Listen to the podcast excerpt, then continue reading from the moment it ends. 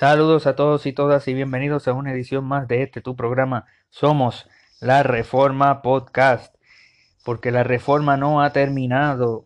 Este que te habla es tu amigo Cristian González y en esta edición de Somos la Reforma nosotros queremos continuar con la serie que hemos comenzado sobre las doctrinas de la gracia, lo que se le llama el calvinismo, eh, versus el arminianismo, las doctrinas de los arminianos. Y en esta edición nosotros vamos a hablar sobre la total depravación, eh, la total depravación. Otro nombre para, para total depravación es la total inhabilidad del hombre.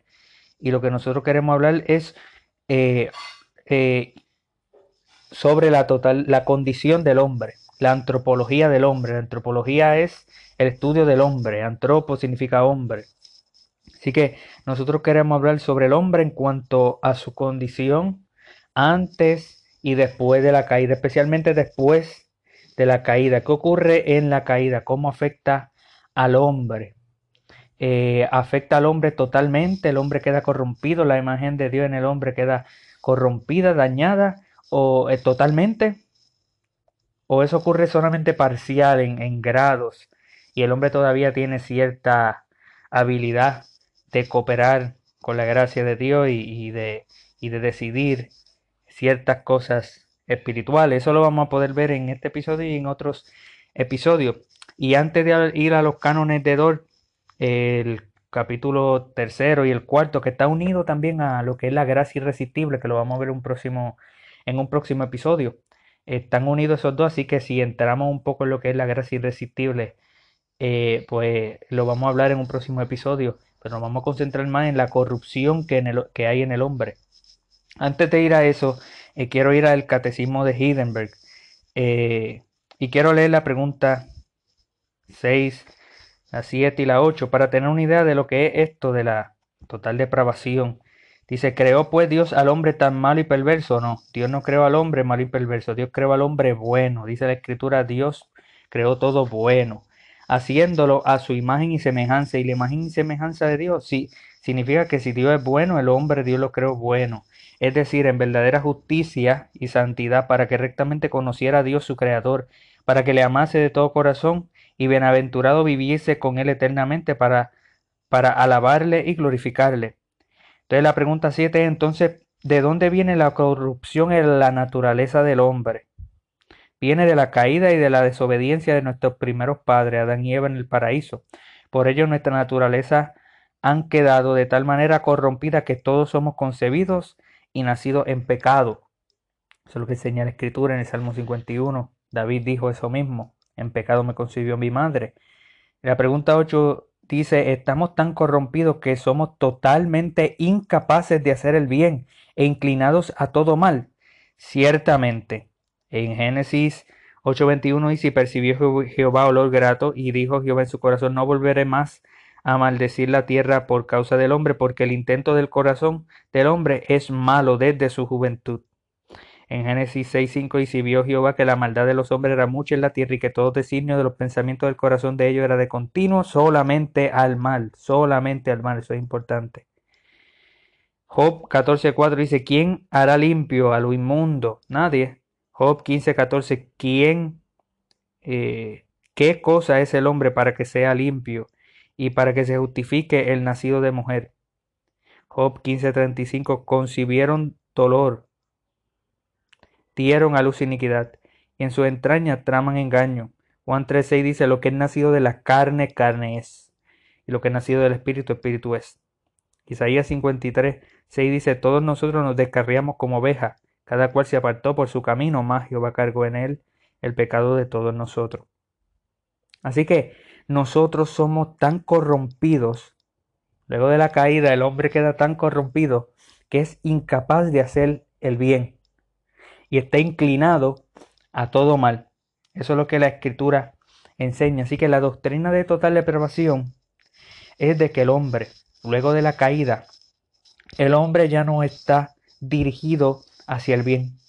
El hombre ya no está posicionado en, por naturaleza. La naturaleza del hombre ya no está inclinada hacia el bien. Ya el hombre ya no hace el bien. Ahora el hombre está inclinado a todo el mal, está inclinado a la perversidad, está inclinado al pecado.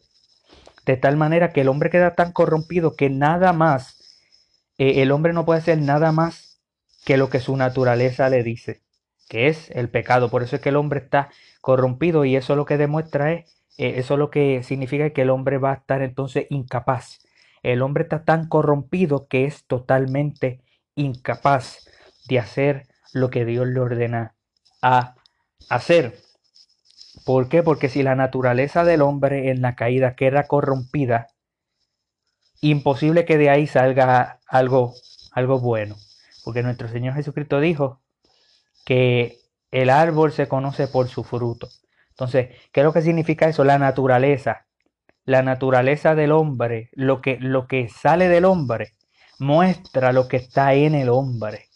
Eh, entonces, si un palo de China da China, es porque la naturaleza del árbol es, China. es, porque eh, esa es su naturaleza. Eso es lo que está adentro eh, de, de, ese árbol. Entonces, el corazón del hombre, como es pecaminoso, eso es lo que refleja el pecado. Eso es lo único que el hombre refleja.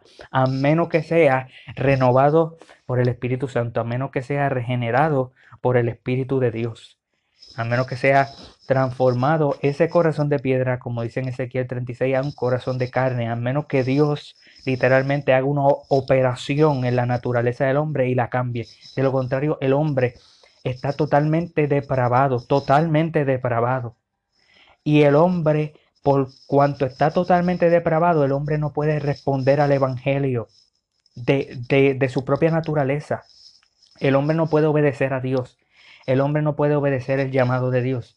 No, primero tiene que venir el Espíritu Santo y actuar en el corazón del hombre por su gracia irresistible, aplicar la obra de Cristo en el corazón del hombre para que el hombre entonces responda eh, a, ese llamado y va a responder porque es el Espíritu de Dios quien pone el querer como era ser según la buena voluntad de Dios. Amén. Así que la doctrina de total depravación es que por cuanto el hombre está totalmente corrompido, el hombre no puede responder a, Dios positivamente.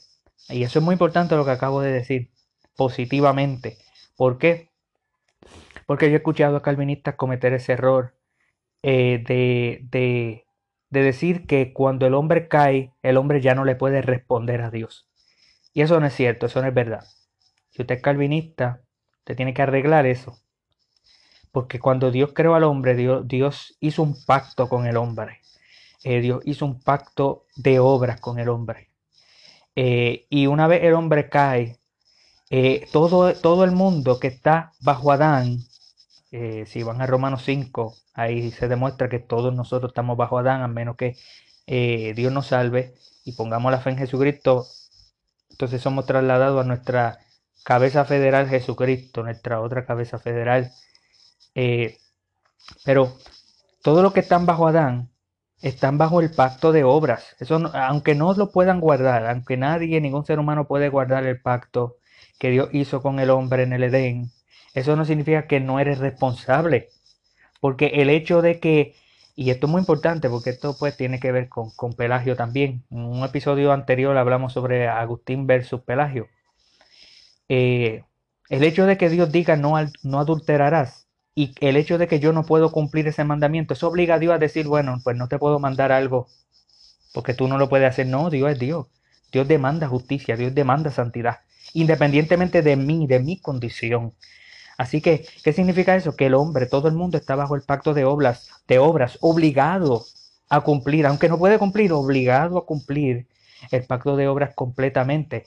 ¿Y por qué? Porque eso es importante, porque eso significa que Dios todavía se relaciona con el hombre. En el pacto de obra, pues se relaciona con, se encuentra con un, Dios airado, porque el hombre es eh, condenado por la ley de Dios. Pero eso no significa que el hombre no se relacione, todo lo contrario. El hombre sí se relaciona con Dios, el hombre sí le puede responder a Dios. La pregunta es cómo le responde, positiva o negativamente. Así que si usted calvinista, arregle eso un poco. la total depravación no significa que el hombre ya no le puede responder a Dios, no. La total depravación significa que el hombre solamente le responde a Dios de manera eh, errónea. Eh, eh, todo eso es lo que significa la, la doctrina de total depravación. El hombre está inhabilitado de responderle a Dios como sus mandamientos demandan, como sus mandamientos ordenan. Pero el hombre sí le responde a Dios, porque no es que cuando el hombre cae, el hombre pierde su voluntad. No, la voluntad sigue, pero la voluntad ahora está dirigida de continuo al mal. Por eso es que hay mucho, y en un próximo episodio lo vamos a poder ver más claramente, hay mucho que dice que nosotros calvinistas creemos que los hombres son roboces. No, no, no, no, no. Lo único que nosotros creemos es que cuando el hombre cae en su pecado, la voluntad del hombre ya no es hacia el bien, sino hacia el mal. No es un robot. El hombre sigue teniendo una voluntad. El hombre sigue escogiendo eh, decisiones todos los días. Eh, usted me está escuchando, usted decidió escucharme. Yo estoy hablando, yo decidí hablar. Eh, ve que tenemos una voluntad. Eso no es el calvinismo. El calvinismo no dice que el hombre pierde su voluntad, no. Que el hombre pierde la libertad de, de poder amar a Dios y obedecer a Dios y cumplir con los mandamientos de Dios. Ya la voluntad del hombre ya no está dirigida hacia el bien, sino ahora está dirigida hacia el mal. Así que en todo en ese sentido la voluntad de Dios no es libre. La voluntad de Dios está cautiva por el pecado, como, como Jesucristo dijo en Juan 8 que ustedes eh, eh, que el hombre está esclavo del pecado. Eso significa que la voluntad del hombre está esclavizada a lo que su naturaleza le exige, que es dame pecado, dame pecado. Eso es lo que le exige el hombre. La naturaleza del hombre es lo único que quiere. Por eso que necesita Cristo, que es el libertador. Tú no te puedes libertar a ti mismo. Por eso que Pablo dice en Efesios que nosotros éramos que, que estábamos muertos en vuestros delitos y pecados. Ve, un muerto está en esa, esa condición que, que, que, todo lo que quiere es lo, lo, que tiene que ver con la muerte. El hombre no puede resucitarse a sí mismo, necesita a Jesucristo. O sea, la voluntad de, del hombre, así es como está la voluntad del hombre, de continuo al mal, de continuo hacia las cosas que llevan a la muerte. Y eso es lo que significa la doctrina de total depravación. Así que quiero leerle de los cánones de Tol y voy a leerles un poco sobre lo que dice ahí, sobre la voluntad del hombre y el pecado en el hombre y la depravación del hombre. Y en próximo episodio vamos a poder continuar este tema eh, para hablarle porque dicen que nosotros cuando decimos que el hombre eh, no es autónomo, que el hombre nunca, nunca el hombre tuvo una voluntad autónoma, eh, lo que le llaman hoy día libre albedrío, tiene diferentes definiciones. Si tú defines libre albedrío como voluntad autónoma, pues nadie tiene libre albedrío, que nadie es Dios. Dios es el único que tiene voluntad autónoma. Pero si el hombre tiene libre albedrío como criatura, en el sentido de que el hombre puede decidir, eh, puede tomar decisiones morales sobre algo que es bueno o es malo, pues entonces ahí estamos sin ninguna coerción, sin ninguna obligación de nadie, simplemente por su naturaleza según la naturaleza del hombre, el hombre entonces decide, pues entonces es una, es una definición un poco más bíblica, es una, es una definición mejor. Eh, pero en otro episodio vamos a poder hablar sobre esto.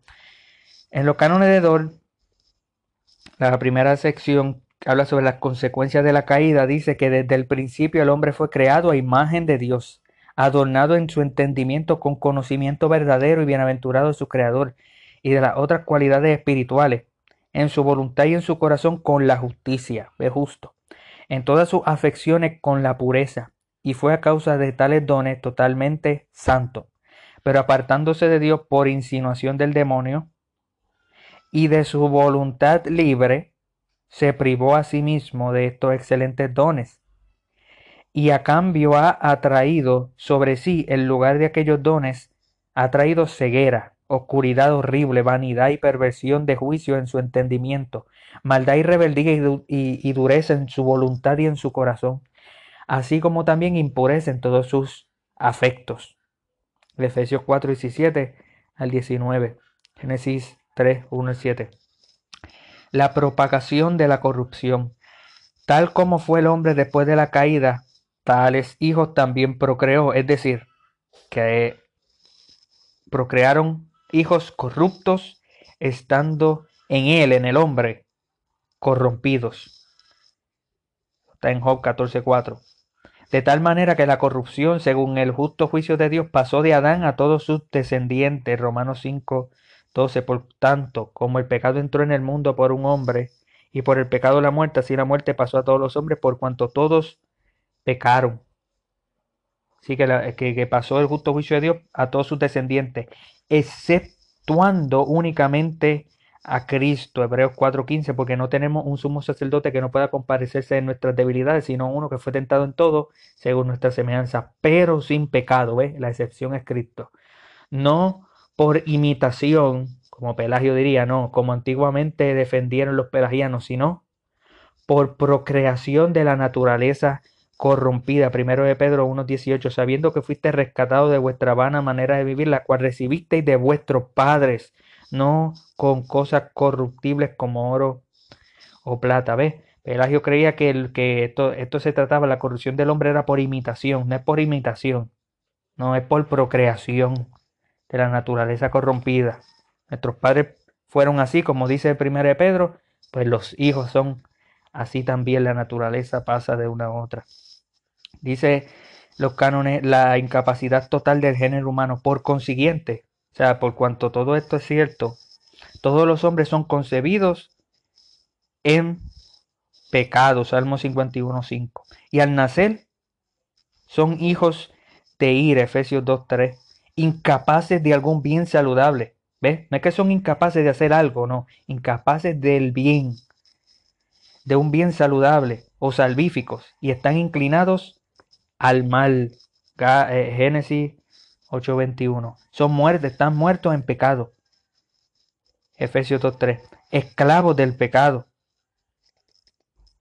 Eh, Romanos 6, 17 y 20. Juan 8, 34. Jesús le respondió, de cierto te digo, de cierto, de cierto digo que todo lo que todo aquel que hace pecado esclavo es del pecado, así que esclavos del pecado, no quieren ni pueden volver a Dios. ¿Dónde dice eso? Juan 3, 19 al 20. Esta es la condenación, que vino la luz al mundo, y los hombres amaron más las tinieblas que la luz, porque sus obras eran malas. Todo aquel que hace lo malo aborrece la luz y no viene a la luz para que sus obras no sean reprendidas. Es que, que no pueden no quieren volver a Dios ni tampoco pueden. ¿Por qué? Porque en 1 Corintios 2, 14 dice, pero el hombre natural no percibe las cosas que son del Espíritu de Dios porque para él son locura y no las puede entender porque se han de discernir espiritualmente, ¿ve? Porque tiene que nacer de nuevo y, y es el Espíritu de Dios quien hace eso. No puede ni quiere volver a Dios ni, ni corregir su naturaleza corrompida. Santiago 3.8 dice, pero ningún hombre puede domar la lengua, que es un mal que no puede ser refrenado, lleno, llena de veneno mortal. Juan 14, 17, el Espíritu de verdad al cual el mundo no puede recibir, ¿eh? porque no le ve ni le conoce, pero vosotros le conocéis, porque mora en vosotros y estará en vosotros. Así que el hombre no solamente no quiere ni puede volver a Dios, es que el hombre tampoco no puede corregir su naturaleza corrompida ni por ellos mismos mejorar la misma. En Juan 3:27 respondió Juan y dijo, no puede el hombre recibir nada si no le fuere dado del cielo. El hombre no puede mejorar su naturaleza corrompida. Sin la gracia del Espíritu Santo, que es quien regenera. El Espíritu Santo es que tiene que hacer esa obra. Según de Corintios 4:6 dice, porque Dios que mandó que de las tinieblas resplandiese la luz es el que resplandeció en nuestros corazones para la iluminación del conocimiento de la gloria de Dios en la faz de Jesucristo. Juan 3.6 dice, lo que es nacido de la carne, carne es, y lo que es nacido del Espíritu, Espíritu es. Eso es el Espíritu Santo quien obra eso, amado. Eh, otro punto importante de los cánones de es la insuficiencia de la, de la luz de la naturaleza. Eso es muy importante, la insuficiencia de la luz de la naturaleza. Dice los cánones, Bien es verdad que después de la caída quedó aún el hombre, quedó, aún en el hombre alguna luz de la naturaleza, mediante la cual conserva algún conocimiento de Dios. Eso es verdad, porque Romanos 1, verso 18 al 20 dicen eso. De, de, las cosas naturales, de la distinción entre lo que es lícito y ilícito, y también nuestra muestra alguna práctica hacia la virtud y la disciplina externa. Romanos 2, 14 al 15 también muestra eso, o sea que el hombre cuando cayó queda alguna luz de la naturaleza, el hombre sabe que Dios existe, el hombre tiene algún conocimiento de Dios, el hombre puede saber y distinguir entre lo que es bueno y lo que es malo, y puede practicar cierta virtud, ciertas cosas buenas, en cierto sentido, eh, como dice Romano 1 y como dice Romanos 2. Y en episodios anteriores, bien bastante atrás, eh, pudimos nosotros hacer cuatro episodios sobre Romano 1 al 3 y explicamos un poco mejor esto. Pero, dice los cánones, pero está por verse que el hombre, ni por esta luz de la naturaleza, podría llegar al conocimiento salvífico de Dios y convertirse a él, cuando ni aun en asuntos naturales y cívicos tampoco usa rectamente esta luz. Antes bien, sea como fuere, la empaña totalmente de diversas maneras y la subyuga en su injusticia. Y puesto que él hace esto, por tanto se priva de toda disculpa, de toda excusa ante Dios. Eso también está en Romanos 1, 18 al 20 y Romanos 2 también. O sea que el hombre, aunque, aunque después de la caída conserva algún tipo de conocimiento de Dios, conoce a Dios, sabe que Dios existe, sabe lo que es bueno y lo que es malo, la ley está escrita, la obra de la ley está escrita en sus corazones, eso no es salvífico, eso es, insuficiente para la salvación. Es suficiente para condenar al hombre, pero es insuficiente para la salvación. Otra cosa que es insuficiente, amado, es la ley. Dicen los cánones sobre esto. Como acontece con la luz de la naturaleza que estábamos hablando ahora mismo, así sucede también en este orden de cosas con la ley. Así sucede también con la ley de los diez mandamientos, dada por Dios en particular a los judíos a través de Moisés. Pues siendo así que ésta descubre la magnitud del pecado y convence más y más al hombre de su culpa, no indica sin embargo el remedio de reparación de, de esa culpa, ni aporta, la ley no aporta fuerza alguna para poder salir de esta miseria, y porque así como la ley habiéndose hecho impotente por la carne, deja al transgresor permanecer bajo la maldición. Así el hombre no puede adquirir por medio de la misma, de la misma ley, la gracia que justifica. Y lea Romanos 3 completito, lea Romanos 7 completo, lea Romanos 8 completo, especialmente el verso 3, 2 Corintios 3, verso 6 al 7 lo voy a leer, el cual asimismo nos hizo ministros competentes de un nuevo pacto, no de la letra, sino del espíritu, porque la letra mata, mas el espíritu vivifica. Y si el ministerio de muerte, grabado con letras en piedras, fue con gloria, tanto que los hijos de Israel no pudieron fiar la vista en el rostro de Moisés a causa de la gloria de su rostro, la cual había de perecer y que la ley es insuficiente para salvar al hombre amado. La ley, la, luz de la naturaleza y la ley insuficiente. Hay la necesidad del evangelio y los cánones de Dol dicen sobre esto lo que en este caso ni la luz de la naturaleza ni la ley pueden hacer, lo hace Dios.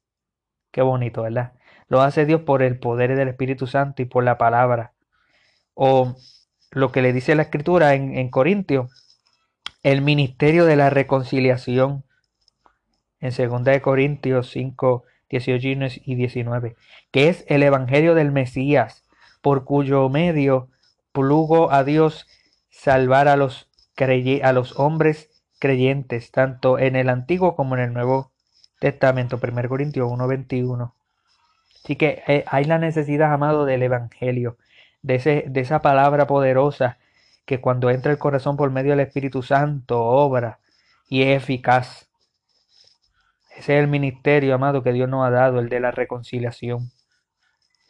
Ahora, una pregunta muy importante de que nosotros terminemos es ¿por qué razón el Evangelio es enviado a uno, a unos y a otros no? ¿Por qué? Este misterio, dice los cánones, de su voluntad se lo descubrió Dios a pocos en el Antiguo Testamento.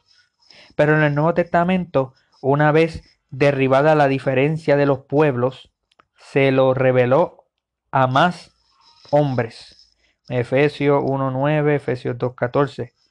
Se dándonos a conocer el misterio de su voluntad según su beneplácito, el cual se había propuesto en sí mismo, porque Él es nuestra paz, que de ambos pueblos hizo uno solo.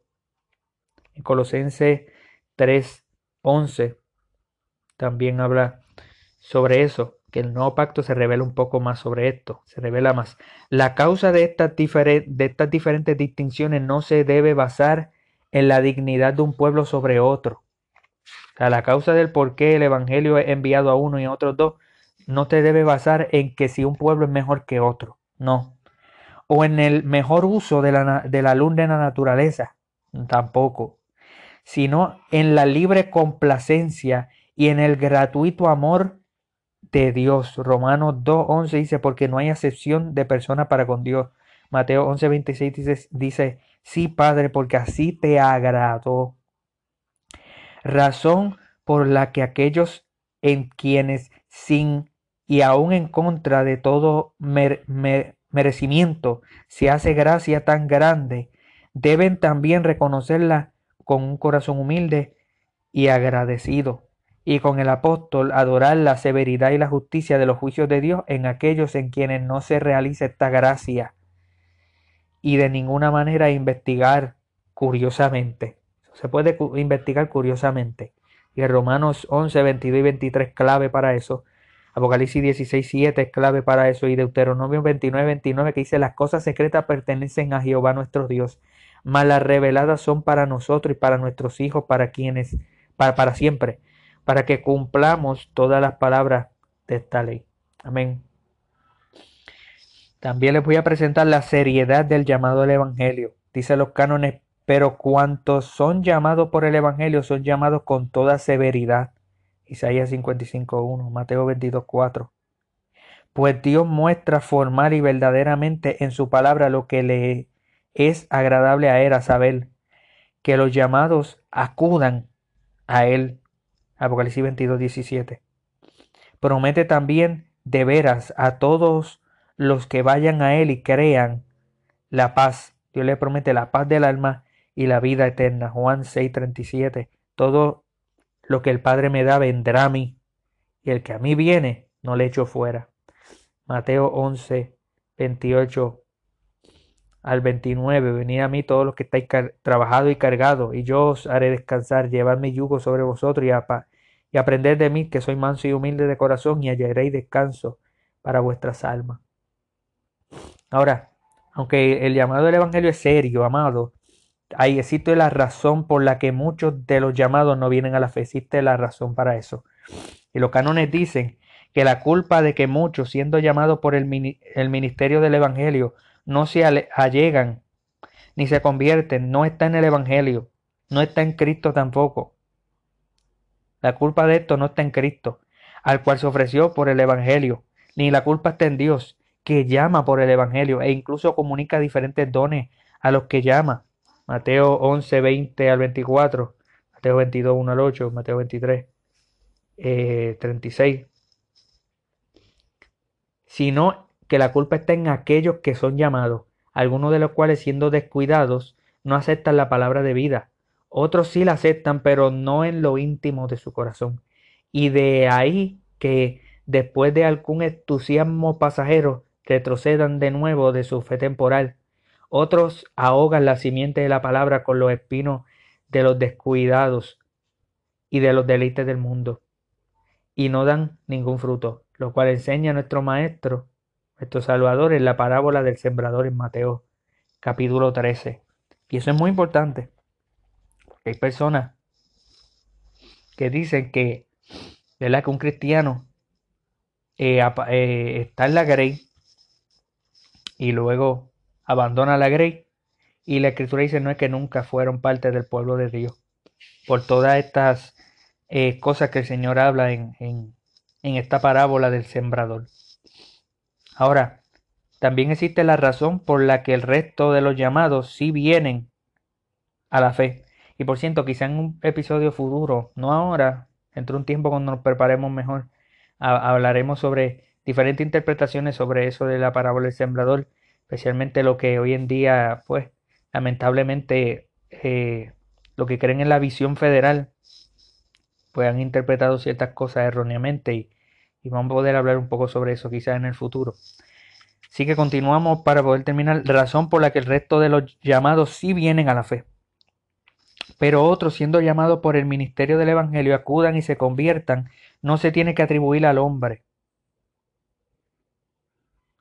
Pero que otros, siendo llamados por el ministerio del Evangelio, acudan y se conviertan, no se tiene que atribuir al hombre como si él, por su libre, por su voluntad libre, se distinguiese a sí mismo de los otros que son provistos de la gracia igualmente grande y suficiente, lo cual sienta la vanidosa herejía de Pelagio, sino que se debe atribuir a Dios, quien al igual que predestinó a los suyos desde la eternidad en Cristo, así también llama a estos mismos en el tiempo, según de Timoteo 1.9, quien nos salvó y llamó con llamamiento santo no conforme a nuestras obras, sino según el propósito suyo y la gracia que nos fue dada en Cristo antes de los tiempos de los siglos.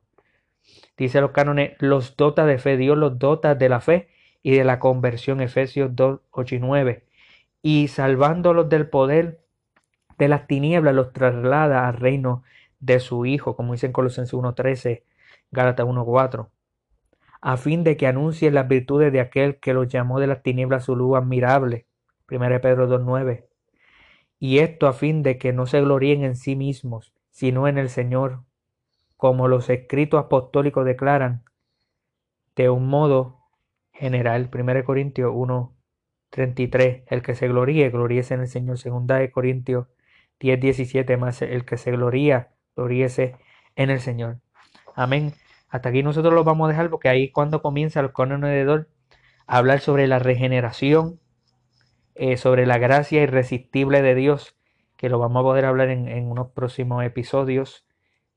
Pero lo más importante, amado, en este episodio es que cuando el hombre cayó, el hombre perdió, perdió toda facultad de responderle a Dios positivamente, de cumplir el pacto de obra, de ser obediente perfectamente ante Dios. El hombre fue inclinado a todo mal. El hombre fue inclinado hacia el pecado. La naturaleza del hombre se vio corrompida, pervertida.